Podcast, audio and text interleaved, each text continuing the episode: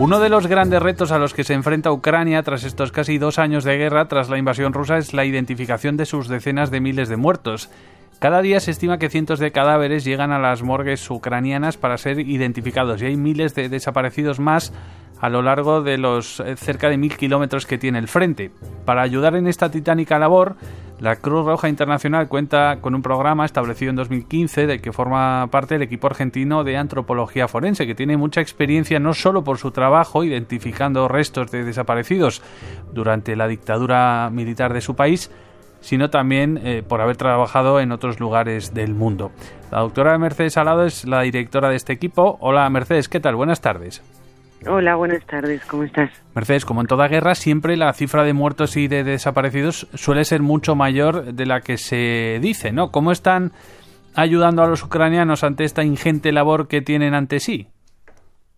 Mira, nosotros nos incorporamos como consultores a pedido del Comité Internacional de la Cruz Roja en 2015 en el apoyo que hacen ellos, entre otros consultores, o sea, el equipo no es el único consultor en este proyecto, sino que son muchas disciplinas y de organizaciones diferentes o expertos particulares.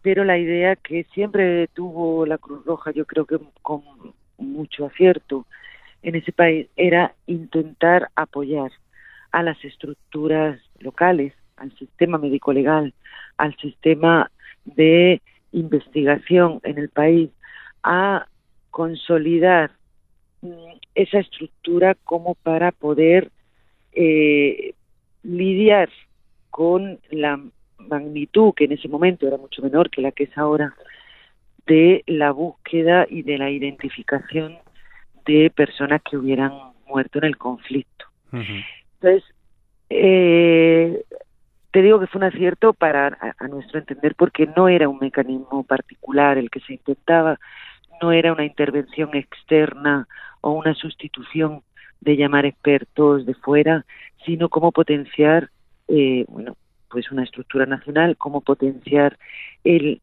entrenamiento en algo particular que hiciera falta, pero sobre todo cómo coordinar y cómo generar eh, un marco legal en Ucrania en el 2018 se crea una ley que es una ley específica para personas desaparecidas en circunstancias especiales, que cambió mucho de 2018 a hoy, pero que da un marco legal a quien tiene el mandato, generó una comisión en su momento interministerial y generó ciertos protocolos que, bueno, se han ido implementando poco a poco. Hay muchas cosas que mejorar, como en todas partes, pero que dio un ordenamiento y una regulación a todo eso. Ha ido cambiando mucho, ha habido modificaciones. De la comisión pasó a un comisionado después de la escalada reciente, pero se fue consolidando. Entonces, yo creo que eso es lo que se ha ido intentando apoyar, porque eso lo convierte en permanente, lo convierte en una responsabilidad del Estado y lo convierte en una estructura nacional y no en un mecanismo particular o una intervención eh, en un momento dado. A pesar de contar con esta eh, infraestructura, eh, uno de los grandes problemas a los que se enfrenta el equipo es poder ponerse en contacto con los familiares de los muertos y de los desaparecidos, ¿no? Puesto que millones de ucranianos eh, tuvieron que salir huyendo del país cuando comenzó eh, la invasión rusa. Claro, y una parte también que todavía se sigue trabajando y todavía el comité sigue trabajando con autoridades eh, ucranianas es cómo generar una estructura, o sea, un punto focal único. ¿Quién es el que atiende al familiar? ¿Quién es el que centraliza? Toda la atención a familiares y no solamente la recopilación de información, sino que es en doble vía. ¿Quién da información? ¿Quién tiene el deber de notificar? ¿Hasta qué punto se puede poner en marcha apoyos consulares de familiares que estén en el exterior? Todo eso lleva siempre tiempo. Imagínate en cualquier evento lo que tarda en enarmarse toda una estructura, pues imagínate en mitad de un conflicto eh, cuesta mucho trabajo organizarlo y todavía hay muchas cosas que formalizar y una de ellas pues sí es la oficina mm, única permanente de centralización de todo ese contacto de vuelta con familiares. Eh, ustedes también tienen experiencia en países donde no existe esta base, ¿no? Esta infraestructura forense, digamos, en condiciones. Es decir, hay países eh, eh, en el planeta en los que hay conflictos muy importantes, muy graves, con muchos muertos y muchos desaparecidos, pero luego a la hora de identificarlos no existe ni siquiera una pequeña base a partir de la cual trabajar. Sí, sí, muchísimos. Fíjate que nosotros trabajamos en contextos variados, trabajamos en contextos de conflicto, de posconflicto, trabajamos en contextos de violaciones a derechos humanos donde tenemos que investigar casos cuando pues prácticamente siguen vivas las eh, estructuras estatales represivas. Entonces, es muy difícil trabajar en un contexto con un perfil prácticamente de clandestinidad eh, para no poner en riesgo tampoco ni a la familia ni a los testigos o sobrevivientes o a los mismos eh, operadores que están haciendo esta investigación. Claro. ¿Se han encontrado, se eh, siguen encontrando reticencias por parte de algunos gobiernos a la hora de permitirles hacer eh, este trabajo? Sí. En muchos lugares hay formas mm, un poco más bruscas, si quieres, de negarte el visado de entrada. En otros, pues sí hay una persecución un poquito más delicada o un poco más sutil si quieres, en, bueno, recordarte que no eres bienvenido, limitar el acceso a la información. Hay muchas formas de dilatar también que tú puedas tener permisos. Claro, el problema es que cuanto más tiempo pasa es más difícil identificar los cadáveres, ¿no? Mucho más difícil identificarlos, es más difícil encontrarlos. Tú imagínate que cambia eh, el paisaje, van muriendo los testigos, la memoria se va distorsionando, se van perdiendo muchos datos también en los mismos cuerpos que van perdiendo información a medida que transcurre el tiempo eh, se empobrece cada vez más la información que tú puedes ir recuperando de todas las partes necesarias en la investigación. A pesar de ello, eh, recurren, eh, tengo entendido, incluso a imágenes por satélite para tratar de identificar posibles fosas comunes, ¿no? Me imagino que la tecnología sí les ayuda a ahorrar tiempo, ¿no? A recortar esos plazos. Mira, mm, a lo mejor no a recortar los plazos, pero sí a hacer posible cosas que serían muy difíciles.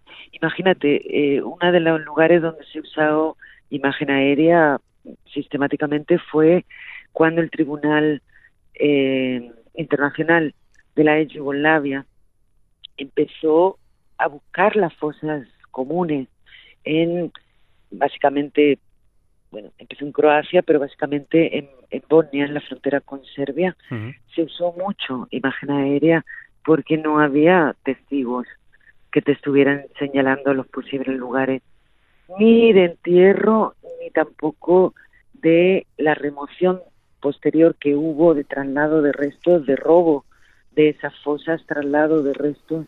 Entonces se puede reconstruir mucho en imagen aérea eh, cuando también faltan testigos, cuando también quiere contrastar lo que te dicen testigos con evidencia física que tú puedas eh, enseñar. O sea, es parte también de, de, lo que se puede constituir en prueba, contrastando eso con el testimonio, ¿verdad? Entonces, la tecnología nos favorece en muchos casos muchísimas cosas. También hay un, imaginario, nosotros pasamos de empezar en los 80, en los 90, cuando no se sabía que era la antropología forense, cuando era un mundo casi como rayando lo, lo raro, lo, lo, la imagen de, del forense como algo que, estaba feo, que, que, daba vergüenza, es decir, a la incursión de la televisión que, que bueno, generó un mundo de Hollywood de que tenemos muchísima más tecnología de la que tenemos, entonces ya también existe eso en la, en la imagen que tiene un juez o un fiscal, en la imagen que tiene un familiar de decir, pero porque no usan la máquina que hace rayos X del suelo y, eso lo van a encontrar. Y la claro y la máquina esa que te sale con un pelo que vas a encontrar ya enseguida exacto no como si fueran las series estas eh, sobre todo estadounidenses no que identifican todo en cuestión de horas y, sin mayor problema. Eso evidentemente no ayuda. Eh, ya por último, eh, Mercedes, aunque hayan pasado muchos años, imagino que los familiares de los desaparecidos sí que agradecerán o agradecen enormemente saber qué fue de sus seres queridos, ¿no? Por muy dura que fuera su muerte o por muy dura que sea la noticia. Sí, yo creo que muchos familiares te recuerdan, mira, lo duro, lo duro fue eh, el momento en el que se lo llevaron. Lo duro fue saber que durante todos estos años, imagínate que hay gente que lleva 40, 80 años en España sin saber qué ocurrió, o sin poder decirlo, o poder socializarlo, o poder reivindicarlo. Eso es lo duro. Encontrar es diferente cuando es una muerte muy reciente, una desaparición muy reciente, que cuando ya es una una desaparición o una muerte en el que uno ya tiene la certeza de que no va a aparecer posiblemente con vida, en el que hay una mezcla de sentimientos, pues como me decía a mí la hija de una persona desaparecida en Argentina, casi como que me tocó la lotería, ¿no? Es un descanso, es un saber qué ocurrió, es llenar de luz una parte que se quedó oscura, que se quedó clandestina, es poder expresar con palabras y reivindicar que no estábamos locos, que era verdad que se lo llevaron, una estigmatización también y una acusación hacia la familia en todo ese tiempo. Entonces hay toda una vida social que ocurrió ahí que también reaparece con esa con ese hallazgo o con esa exhumación o con o con esa información que se puede encontrar y eso afecta mucho a los procesos de vida. Siempre pensamos en la muerte o en el muerto, pero realmente nunca pensamos en cuánto afectó a la vida de los otros.